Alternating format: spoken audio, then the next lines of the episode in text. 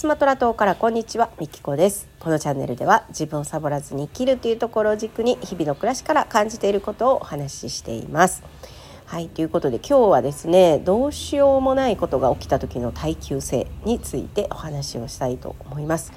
でどうしようもないことがたくさん起きる国なんですよ。ね、いつも話してるのでもう皆さんご存知だと思うんですけど。停電も起きるしであとま洪水もね、えー、必ず年に1回は起きますね私が住んでるところはまだマシなんですけどはいまあそんな感じで、まあ、自分の力ではどうしようもできないっていうことがね起きるんですよ。であのーこっちに来た時はね停電とか起きた時も焦るわけですよ充電がとかあの仕事があったらねクライアントさんが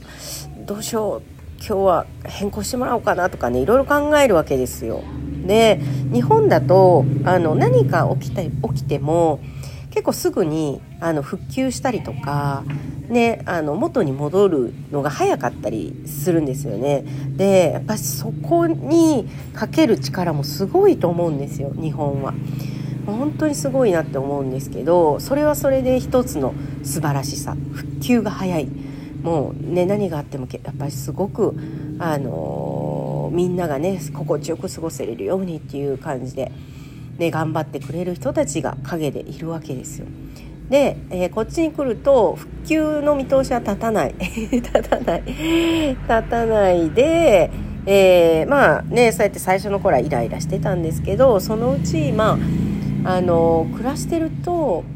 まあいちいちねイライラしたらもったいないし、まあ、自分の機嫌が悪くなってねしんどいだけなんででまあその辺りからあの私もちょっとまあ停電はねもう今本当何とも思わないんですけど しょっちゅうだし。で停電が起きた時時あの特に夜ですね。夜起きるとまあ大変なんですよ。暗いしね。トイレ怖いしね。うんだからそういうので困るんだけどあの普段ねつけないろうそくをつけてみんなでろうそく囲んででスマホを触らない時間になりますんで停電だとね充電もったいないから。でスマホみんなみんな起きますよね。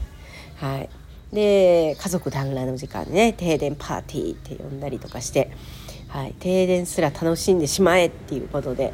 はい、で洪水が起きてもえー、結構面白い動画がねツイッターに上がってくるんですよ。もう日本だとね絶対不謹慎だって言われるような ベッドの下までね水が来てて。でそこでねベッドで嬉しそうに座ってあの釣り竿をねあの出してきて釣りしてる姿みたいな格好をしてあの撮ってねあのツイッターにアップしたりとか。あのまあまあみんなそのいろんなこと起きるけどそれをこうポジティブに捉えるというか、うん、まあね私がこっちに来た頃イライラしてた。ね、そのイライラするのも一つでも停電パーティーだっていうのも一つ。ね、でどっちが自分がご機嫌に過ごせるかってなった時にやっぱりねその起きたことに対してのこう良い側面というかで 楽しめる側面を見つけるっていう、まあ、そんな能力がめちゃめちゃつきましたね。はい、まあ、いるかどうかわかんないですけど、まあ、でもこの国に住む限りは必要ですよね。で、まあ、なんでこんな話してるかっていうと今朝あのムビラ奏者の志保さんのライブ配信を聞きに行っててその時にまああのー、ね停電が起きる国とかねそういうとこに行くとあのそういう不測の事態にこう耐えうる力がつくというか、まあ、そういうことをお話しされてたのであの私もちょっとそれをテーマに取り上げて今話してるんですけど。で彼女はねあのアフリカの話だったかな？ちょっともしかしたら別の国に行った時の話だったか忘れたんですけどスコールの話をされてて。でまあ、水不足でそのスコールが降ってきた時にそこで、えー、シャンプーをつけて髪を洗ったっていう話をしてて。ね。まあスコールもねすごい勢いで雨が降ってくるのでまあ大変だなってもう出かけられないなとかそういうふうに思うことも一つだしえー、シャワーの代わりになると便利なものだと 思うのも一つだっていうねそうね髪これ途中で止まってあのシャンプーが流れなかったらどうしようとか思いながら洗いましたねとかって言ってたんですね。でスコールになると子供たちがね外に出て遊ぶんですよね。で日本のねあのしとしと雨では無理ですけどスコールはもうねすごいんで勢いが滝みたいな雨なんで、あのー、それがちょっとやっぱ遊びに変わるんですよね。はい、まあ親としてはね面倒だなと後のね始末のことを考えたりするんですけど、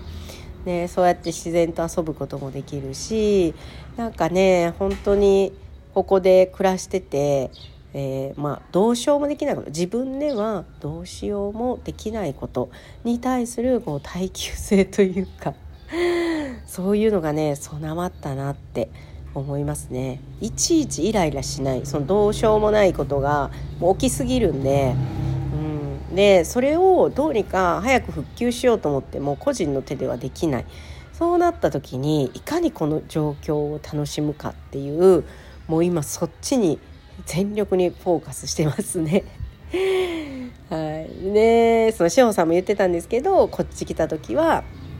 その停電になったりとか、まあ、いろんなねあそのどうしようもできないことが起きた時にあの日本人まあ私もそうなんですけどイライラするわけですよ。もうどうにかならないのかなとか。でもこの現地の人たちはねいつも楽しそうしてんですよね。何が起きても。